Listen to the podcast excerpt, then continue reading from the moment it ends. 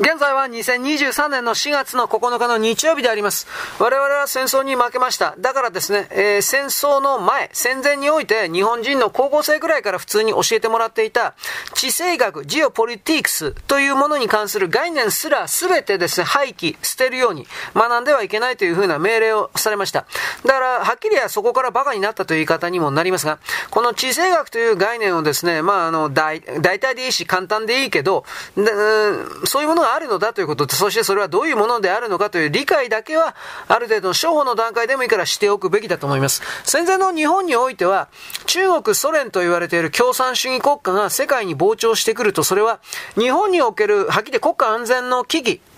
安全保障の危機、本当にそれを考えていたので、中国、特に中国ですね。中国をぐるりと取り囲むような形の、防ぐ共産主義、老化、回廊、防共回路というものを構築するべきだというふうな考え方で、いろいろ本当に動いていました。この防共回路という考え方というのは、実は麻生総理が唱えた、最初に備えた、自由と繁栄の子というのがありますよね。で、そこから我々はクアッドというものに導いていったんですが、実はこれはあの戦前戦中において、大日本帝国陸軍が基本的にこれ、考えており、実際にそのための作戦行動をやっていたということなんです。歴史的事実であります。極意で推進しておりました。正確に言えば、あの、戦前の旧帝国陸軍の持っていた地政学的ユーラシア戦略というタイトルだったと思います。満州国の建国に続いて何をしたのか。それは、モンゴルであるとか東トルキスタン、まあ、これは新疆のウイグル自粛のことです。モンゴルと東トルキスタンの独立を支援して、新日国家軍を樹立して、で、ソ連の南下を防ぐとともに、中国共産党との連携を遮断する。つまりソ連と中国はまず手を組むということをさせない。そして中国の周辺をぐるりと取り囲むような新日国家を作る。ということをですね、仕掛けたということです。そしてその結果、東アジアの赤い、つまり、レッド、共産化を防止するという、とてつもなくスケールの大きな戦略、壮大な構想、これが実際に動いており、実際に現地にですね、そうした軍人たちを派遣して活動、工作をしていました。でも戦後ですね、そういうことはですね、まあ、あの、関係書類も全部燃やされてという言い方になりますが、タブーにされた。まあ、米軍もですね、これらの関係をですね、あ、だいぶ資料とか持ってったと思いますが、本当の本当に全部持ってったかというと、多分そんなことはありません。あのー、これらに関しては外務省の機密公伝だとか、そえー、公開されている分だけは一応あります。でもこの全体構造は知られておりません。あのー、結局ですね、あのー、防共回廊というものが、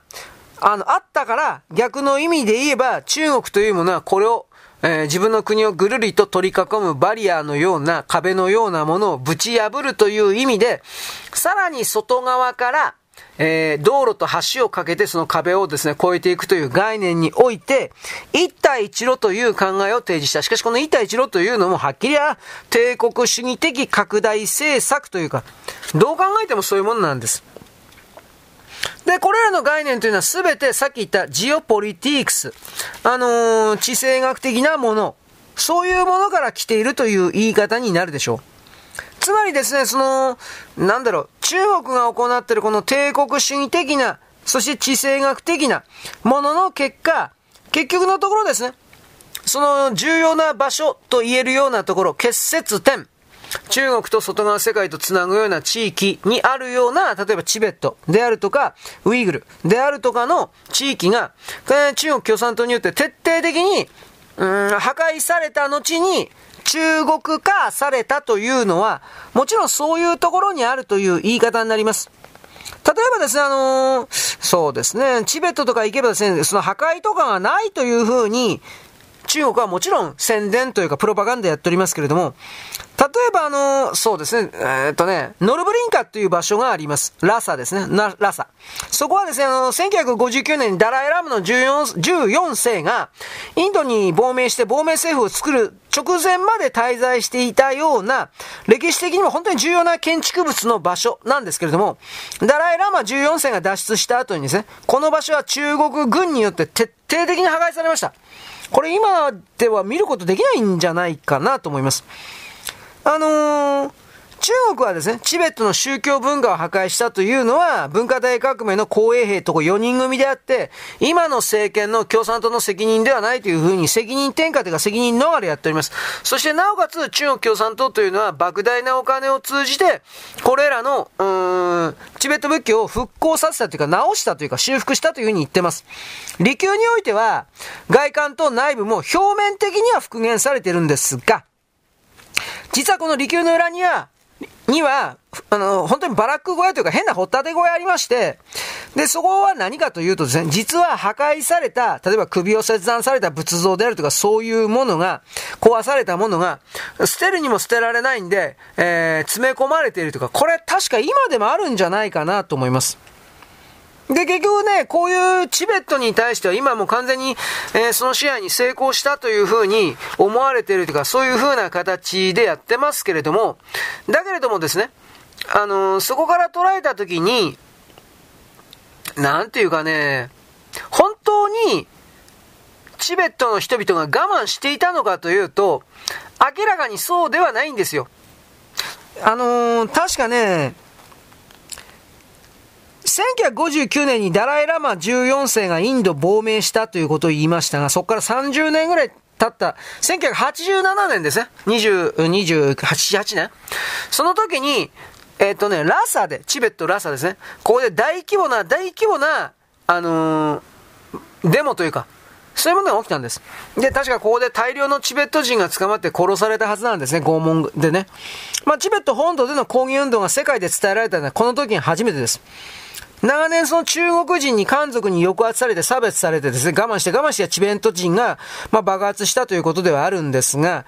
まあ結局その時にですね、まあ女たちは強姦されてね、警察さん関係に強姦されてね、さらに殺されてたとか、いろいろこれは関連の本とかがそうですね、中古新書とかああいうところから出てるけど、今買えるかなもう親中派とかいっぱいあるからね、僕昔そういうのことで中国で本当は悪いなというふうなことを僕はですね、思ったことはあるんですが、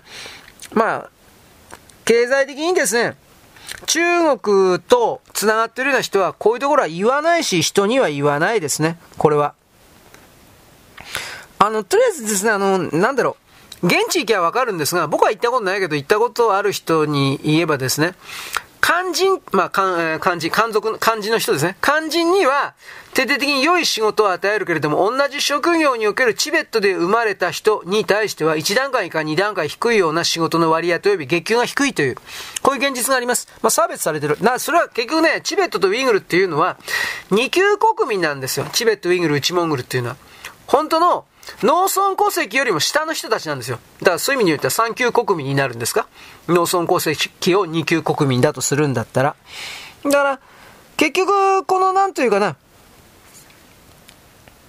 向こうに行ったら、あのー、ガイドとかつきます。中国共産党から、人民解放軍から、えー、旅行客を監視するためのガイドがつきます。大体軍人であったり、スパイであったりします。で、その人たちにおいて、肝心、つまりあのー、まあ、北京生まれ、上海生まれと、まあ、意図的に言うけど、そういう人たちは、基本的には、チベットの、あのー、文化には全く興味ありません。基本的には。だから、そういうことの人たちが、それでもガイドとかやるわけで、なんだろうね、愛がないんです。文化をですね、説明するという意味で興味がないから。そういうことの流れの中で、まあ中国はいやいや、あまあチベットをですね、抑えているという流れの中で、大きな転機が一応ね、1989年に来たんですよ。それはあのチベット人の暴動があったという2年後になるんですが、急展開ですね。胡錦涛さんがね、チベット自粛のまず最高責任者にあの時着任したわけです。で、そのわずか1ヶ月後に、いわゆるあの、えー、ダライラマの生まれ変わりがどうとかっていうのは、パンチェンラマとかあるでしょ？パンチェンラマ、パンチェンラマ10世がその時とりあえず死んだんですよ。でも、50歳で死んだんです。まあ、殺されたんだろうと思うんですけど、で、パンチェンラマという人物は、チベット第二の都市のですね、あのー、シガツェっていう場所があるんですが、タシルンポ、タシルンポテラ。まあそういうところもですね、生きた仏、生き仏として、チベットで、まあ崇められていたとか、まあそういう、まあそういう文化だからね、政治的権力は基本的には一切ありません。で、宗教上は、ダライラマ法王に次いで2番目の行為の活物、生きた仏とされているために、チベット社会のですね、分断を、えー、常に狙っている中国からとすれば、核乱工作の対象と非常に利用されました。あの、先代の9代の時代からですね、中国に政治的にずっと利用されてきた人たちです。で、パンチャンラマ10世というのは、あの、ダライラマ14世インドを亡命したけど、この人10世は中国に残ったんで、中国とチベットの板挟みになってですね、一時はチベット人から裏切り者とかって言われたりしてですね、で、中国には9年間牢屋に入れられたりしてね、めっちゃくちゃな人生を歩んできた人です。で、パンチェンラマがですね、あのー、死ぬ前にという宣言、まあ、死ぬ前にですね、自分の肖像画をですね、寺院の壁に書かせた。つまり、活物の肖像画って実は死んだ後に書くべきもんで、生前に書くのは不吉だとされているんですが、自分の死ぬのが分かってたっていう風な。で、これが、チベット問題の重大なですね、チェンジというか、転機になって、いい方ではないですよ。変わっていったわけです。はい。よろしく。ごきげんよう。現在は2023年の4月の9日の日曜日であります。あの、パンチェンラマというですね、生き仏、勝仏さんがですね、50歳でお亡くなりになって多分殺されたんじゃないかなというところが前回でございましたけれども、この方がお亡くなりになって2ヶ月後においてですね、3月の上旬ぐらいなんですが、その非業の死をですね、起こるかのように人々が、ラサで過去最大級のデモが、1989年から勃発しました。で、中国側の公式発表で12名が死んだっちゅうんですけど、まあ大体の説では500人から800人ぐらいの死亡者が出るというふうな大惨事になった。まあ、軍が出たんですね、確かね。で、あの、チベットに着任して間もなかった胡錦涛というのはですね、ついにチベットのラサに戒厳令を出しちゃいました。あの、中華人民共和国ができて以来ですね、文化大革命の時でさえ戒厳令は出さんかった。まあ、胡錦涛さんがヘタレであったのかですね、よっぽど本当にひどかったのか。まあ、胡錦涛さんはそもそももともと水力発電所のテクニシャンというか技術者だったわけです。テクノクラートですね。で、監縮省とか奇襲省といったですね、辺境の認知を点々と転勤させられるばっかりで、これといって実績も全くなかった人です。これまで全く無名の人だったんですよ、胡錦涛さんって。なんでこの人は最高指導者になったんだろうか。まあ、一地方幹部に過ぎなかった人なんですが、コキントさんは。で、建国以来初の戒厳令を発動して、で、チベット人のですね、ここから徹底的な粛清をやったんです。ぶっ殺しまくったわけです。で、そのことで、東小平さんの目に留まってですね、いきなり中国共産党の政治局の常務委員に抜擢されて、いきなり江沢民の後継者でですね、党と軍と国家の頂点に上り詰めたわけです。まあでも、あ操り人形だったわけですけれどもね、この人に関しては。で、ラサにおける戒厳令というのは、中国の民主化運動のスタート、口火になりました。で、3ヶ月後の6月の4日にですね、北京で起きた第二次天安門事件につながっていったわけです。つまりあの、64天安門の前にこうした、その、チベットでの大きなうねりがあったということは日本では、あの、知らされないですね。連携させないようにさせられてますね。情報が止まっているというか。で、これがですね、チベット問題を中心とするような中国の人権問題が国際社会を集め始めたきっかけと言えます。で、この年のノーベル平和賞はもちろんダライラマ14世だったわけです。これがあったから。で、以来ですね、ダライラマ14世というのはチベット亡命政府の一番偉い人、元首として国際社会で認知されるようになりました。で、ローマ教皇とか英国皇太子だとか、あと米国の歴代大統領、あの西側諸国と指導者と会談を重ねるようになったわけです。もちろん中国はあの批判というかですね、否定してます。1989年というのはダライ・ラマ14世にとっても、胡錦涛にとっても運命の転機であったということは言えます。ここから大きく、えー、チベットにおいても中国においても変わっていったわけです。で、僕なんでこんなチベットだとかですね、ウイグルだとか、これ、長々と望郷回廊と関係あるのかって、これ実は関係あります。この場所がね、結局のところ、かつて大日本帝国が、ここに独立国家最低2つ作ろうと思ったわけです。チベット共和国と、あ、まあ、チベット王国でもいいか。チベット王国と東トルキスタン王国。王国じゃないか。これは共和国か。この二つを作ることによって中国を満州と挟み地になるでしょ？地図から見れば。そういうことを本気で考えて戦略として動いていたんです。これだからこの、この辺りの歴史というか、どういう考え方で人々は生きていたのか、そしてチボチベットの日本においては実は深い交流があっただとか、そういうことを知らなければ、これらの兵隊さんたちの動きというものが、えー、現地において成功するわけないんですよ。だからやっぱどうしても知らないといけないんです。まあまたチベットだとかウイグルだとかつったところで本当のところで、俺も含めてなんだけど、僕も含めてなんですけども、誰も興味ないからね、基本的に。だけど、今中国がこれだけどんどんと膨張する流れの中で、この戦前に実際に仕掛けられた、えー、アンチ共産党暴挙回廊という概念は知っておかんとわかんのです。おそらくは。対抗するということを含めてどうやればいいのかということのお手本というかそうしたものがゼロの状態で暗中模索でやっていっても時間の無駄になるからです。あのー、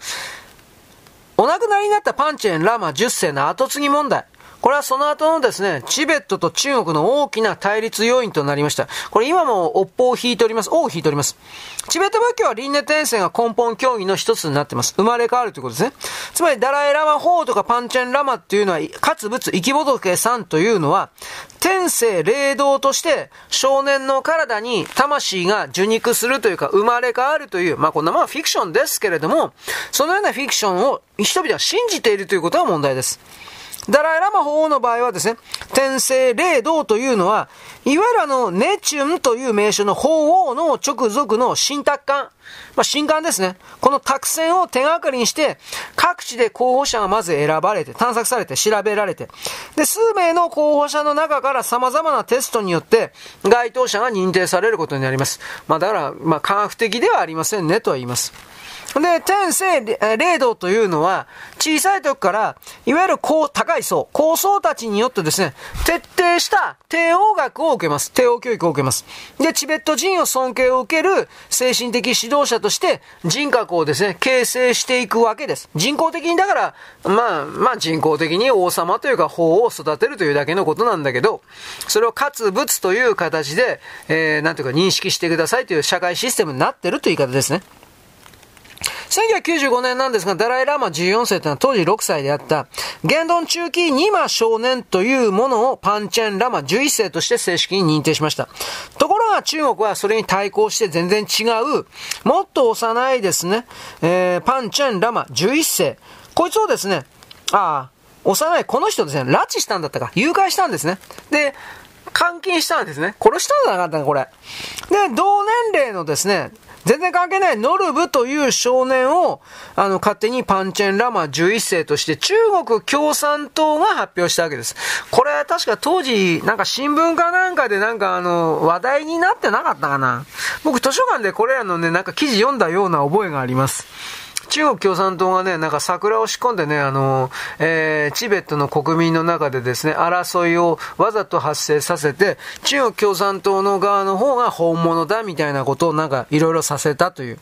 で、まあ中国当局ってこのノルブ少年に対しては徹底した、えー、マインドコントロールですね、ブレインウォッシュ。洗脳教育を施して、傀儡として要請したって。これ、この人今でもいたと思いますが、このあたりのことって全然もう日本にはわざと伝えられないですよね。あの、偽物の方だとかそういうのは。で、パンチェンラマ11世、さっき言った言論中期ニマ少年というのは今でも行方不明ですから、多分殺されたんじゃないですかね。20年以上も消息不明だもん。だから今生きてたら30超えてる、23だから、23、29、33、4ですか ?35 歳前後ですか？まあ死んでるでしょうね、普通に考えて。で、天性霊道の認定はまあもう一個あります。昔ニュースになったんですが、パンチェンラマ11世の認定問題に先立つですね、1992年のことです。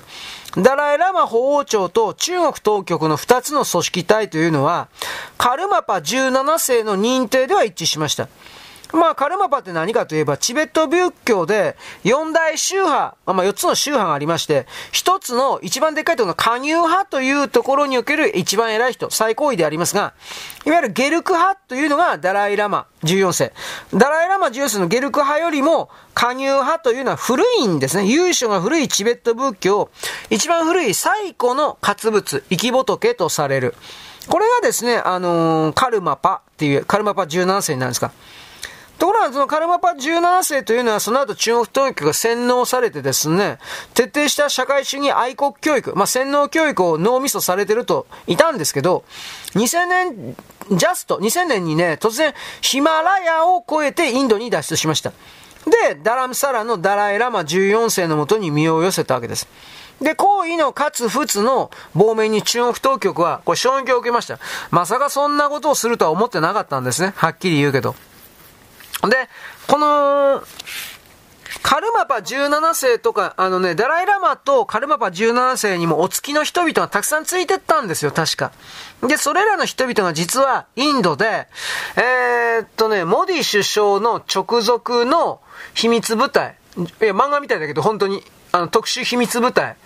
えー、亡命チベット人軍事部隊というものを結成していて、で、それが、えっ、ー、と、モディ首相のですね、直接命令のもとに、えー、軍事攻撃、破壊活動、中国に対する攻撃、これをやっております。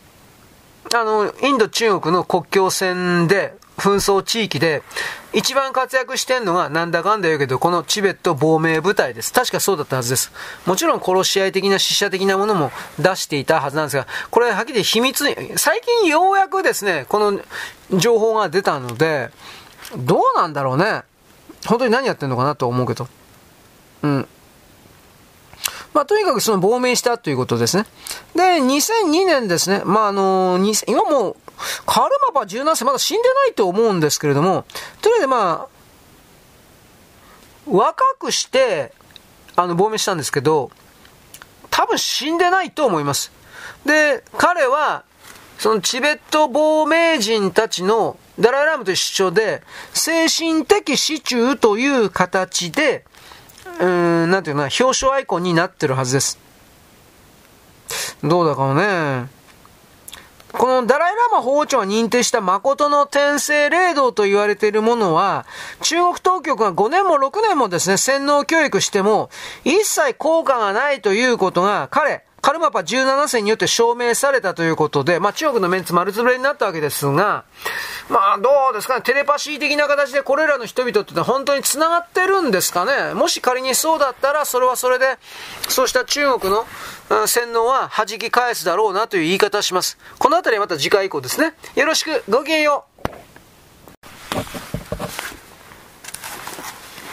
現在は2023年の4月の9日のですね、なんだっけ、えー、日曜日であります。私、携帯店の方のずっと言ってますが、この携帯店のは偽物であるとか、口頭が公的でだとか、そういうことばっかり言ってますけれどもですね、これ、だいぶですね、あの、左側の人たちのですね、口頭の断絶を目論んだような形における嘘だということがいろいろ古代史のですね、遺跡とか調べたりしていくと分かってきたということ。しかし分かってきたんだけれども、今の左側の人たちというのは、これをですね、伝えないんですね、一般国民に。しかし私私はですね、いや、それは事実は事実なんだから、やっぱ知るべきことは知るべきなんじゃないんですか？みたいなことを僕はバカですから、やっぱりそういう単純素朴に思うわけです。はい。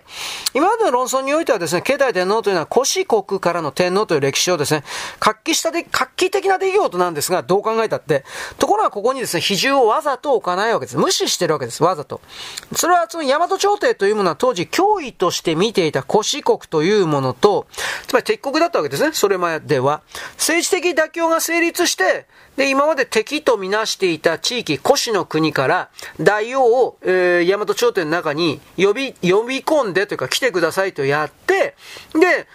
外国のですね、こういう言い方ですね、外国の大王を自分の国の天皇として祭り上げるということを通じて、古四国と大和朝廷は一つの国ですよ、みたいな形の政治的妥協を、まあ、上手に作ったという、この見方をわざと教えないんですよ。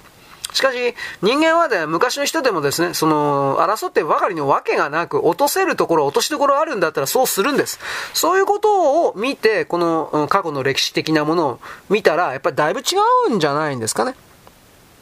で、あの、携帯天丼というような即位をですね、平方のですね、えー、小要求でいいと思うけど、ここで取り行いました。で、えー、っとね、筒木の宮でいいと思うけど、戦闘しました。で、長岡京であるとか、で、音国の宮、3回戦闘、戦級してますね。戦級ですね、戦闘ではなくて。で、ようやく大和に入ったらだいぶ後になりますね。結局それはその前に、西の吉備とですね、筑紫の反乱を鎮圧した後に、そして軍事的な備えができたから入ったという言い方になります。まあ、どうだろうね、場所的にはそうでないとおかしいんですけどね。あのー、携帯、携帯天皇ってのは、敦賀とですね、三国という港を押さえてですね、越前の大王と言われていたわけです。それはなぜかといえば、朝鮮半島とのですね、あの、交易が盛んであり、お金いっぱい持ってたから、財力があったあった。で、なおかつ経済に明るかったから、まあ騙されなかったということもあるけれども、兵隊をきちんと食わせることができたということと、防御、兵兵器、そうしたものをたくさん潤沢に買うことができたんで、やっぱ国としては強かったようです。まあ、あの、商用という場所ですね。これどこかといえばですね、牧場でいいと思うんですけどね、まあ、牧場ですね。あのー、馬とか今ここでも飼育してますかね。まあ、訓練場とか兼ねていたそうなんですけれども、日本海の敦賀からですね、あの、琵琶湖を経て淀川水系に至るような水運の帰還ルートとしてこの場所があります。戦略的要衝なんですが、この場所を境内天皇というのは最初のですね、まあ、住処というか、皇皇居地という言い方でいいのかな？まあ、選びました。まあ、淀川水系であるということ。で、えー、ですね、石清水の北側というのは桂川と木津川が合流する場所ということで非常に有利であるということ。で、慶太天皇のお宮さんというのは、ね、淀川水系の重要な要衝の間をですね、えー、そこを取られないようにという形で移動していたという言い方になります。つまりそれは、地政学的に物事を捉えることのできた優れた大王だったということになります。で、慶太天皇というのは、歴代の天皇の誰よりも、経済活動というものを重視してました。地政学に照らせばですね、あのー、大和というのは、まあ、か、飛鳥とか奈良というのは、経済の物流の大動脈からは地図見りゃわかるけど、だいぶ離れております。文化的雅とかどうのこうの言ったところで儲からなきゃ国は回らないという風な考え方を境内天皇は古紙の国の人ですから、これは分かっていたわけです。だからそういう意味においては、その、皇族というか、えー、天皇の系譜に非常に新しい考え方を呼び込んだ人ということを言えるんじゃないですかね。経済と交易に乗ると本当に重要視したようです。でも、慶太天皇がすぐにですね、大和に入れんかったのは、豪族の反対が多かったからだとか、そういうふうに言う人が、まあ日本の左側の歴史が非常に良かった。中にはですね、内乱だったとか、そんなことはないと思いますけどね。なぜならば、経済天皇の即位を支援していたのは当時においては、まあ、大友さんとか物部さんとか佐伯さんとか小瀬さん、名流ででっけでっけとこの有力の豪族ばっかりです。反対していたのは蘇我ぐらいです。蘇我、中国人ですね。渡来人というけど中国人、朝鮮人だと読み替えてください。で、その蘇我もですね、仕方ないということで、賛成にですね、回ったということ。つまりあのー、なんで反対していたかというと、蘇我というのは中国人、朝鮮人でありますから、貿易に関しては国際貿易、そして経済交流というものに関して、めっぽう明るかったわけです、経済的に。つまり、慶太天皇が自分の近くにやってくると、ライバルとして自分の利益を壊す可能性が、共する可能性があったんで、蘇我は反対していたという言い方はあるでしょう。協力して儲けるという考え方は当時なかったんではないかと。で、このような下に至った場合ですね、あのー、南波とか近江よりもですね、奥に位置している奈良盆地だとか、アクセス、交通のね、悪い場所に行く必要が携帯天皇には全くなかったわけです。海上交通のチョークポイント、重要ポテンを、重要拠点を抑えるという風な地政学をですね、まあ、経済点というのはそれまで古紙の国における商い、商売。で、神羅とか蝦夷とかのですね、あの、交易の軽減からもう知ってたわけです。逆転の発想考え方すればですね、繁栄していて儲かって金のあった古紙の大王というものを、大和王権の大王として抱えるということが、実はその当時、力もなく貧乏であった弱かった天皇家というものが、唯一生き残る選択肢だったという言い方になります。それはつまり、古紙の国の財力と古紙の国のですね、交易権、つまり商売相手の商売ルートを全部取り込んだ。あとはその港における重要拠点も、まあ一帯一路じゃございませんが、重要な港も全部ですね、自分のものとしたという言い方になります。だから、その当時においては古紙の国に母とかで従うようなふりを多分、大和朝廷はしていたとは思いますが、内心においてはこの古紙の国というものを全部飲み込んでやる、泥棒してやるというふうな、こういう考え方はきっとあったと思います。だからその、慶太天皇はですね、歌読んでますね。日本書紀にあります。晩年に言ってるんですが、我、天津棺を受けて国家を保つことを得て、あそれあやぶむこの頃、雨の下安らかに静かに国に住み、平らかに芝、年売ることをいたして、しきりに国を富ましてよきかなと。私がやってきたことによって日本の国は非常になんとか豊かになった。人々はですね、えー、安らかになった。なんか自分で自画自賛しておりますね。まあでもそれは、それを言えるだけのすごい人だったという言い方になりますが、で、携帯王朝の三大代目となるのが千下天皇になりますが、まあ結局この人ぐらいから食物の自給自足の尊さ、まあ尊さをですね、述べるようになってですね、食は天下の元なり、黄金万貫ありとも、上を癒すべからず、つまり金は食えないと。で、白玉千箱ありとも、何蔵ごとく冷や飯や霊を救わん。というふうな形で、まあ各地に食料倉庫を山ほど建てたんですね。確かね。あの、千下天皇からは。で、そこに、えー、種もみですね。種もみをですね、収蔵して共作に備える必要があると、御事のりを出しました。実際そしてその通りになっていきました。各蔵というかそういうものが各地域にですね、立っており、これ今でも残ってる場所あるんじゃなかったかしら。文化財かなんかになってたと思うんですが、で、蘇我一族は一応ですね、二つの説あります。葛城の豪族から出たという説と、さっき言ったトライ人、中国人、朝鮮人ですね。この時に送るトライ人って、だから中国人、朝鮮人で読み替える一番簡単ですよ。まあ、説が強いわけです。あの、これ言ってたのは中西進さんとかですね、天地伝で言ってますね。多分、多分トライ人、つまり中国人、朝鮮人だったんだろうなと思います。で、さらに言えばですね、あのー渡来人として一旦葛城の里に入ってですね、で、葛城市というもの、灰乗りで乗っ取ってですね、急成長してですね、まあ、渡来人集団を巧妙に部下に置いてですね、豪族の信仰勢力だったというふうに、まあ、いう説もあるんですが、これらの関係者の人骨がたくさん発見されなければ、そして発見された上で DNA 鑑定をしなければ、これは本当かどうかということは結論が出せません。あり得ることだとは言います。明らかに言えることは何かといえば、慶太天皇をぐるりと取り囲んだというか、大友さんと物部さんがですね、蘇我さんの敵対勢力であったという事実、これは事実です。つまり、蘇我さんがですね、実質的に権力を握っていくと、日本の政治というのは急に中国的になります。血生臭くなっていきます。うーん、まあ、犯す、犯す、騙す、奪う、殺すが当たり前になってきます。スシュン天皇の暗殺が起きました。これもちろん蘇我氏がやってます。これは高校の教科書レベルで載ってますよね。こうした権力闘争の地で地を争うような乱暴なやり方というのは、それまでの縄文人の中の DNA にはありませんでした。ただ、ここから考えれば蘇我氏がこれをやったということは、やっぱこの中国の王朝的なもの、中国のシナ人が持っていたような文化をそのまま日本に持ち込んだという意味においては、あ蘇我氏というのは、し、トライ人というふうに見てもよかったんじゃないかなと思います。まあ、そもそも蘇我さんとですね、日本の従来の保守勢力の対立というのは、経済天皇にまつわるものではなく、まあ、本筋は仏教伝来をめぐって本格化していったということですね。ここで蘇我さんというのは徹底的にこの仏教の側を押して、この仏教という宗教の権威を利用して、日本国内に自分のですね、テリトリーというか大きな縄張りを作り、それまでの自然信仰というような物のべさんとか大友さんをですね、えー、排除しようとした。だから蘇我さんが本当の意味においていて、この仏教なるものを信じていたかというと、僕ははっきり疑わしい。使ってただけだろうなと思います。権力者はよくそういうことやりますから。はい。そんなわけでございます。よろしく。ごきげんよう。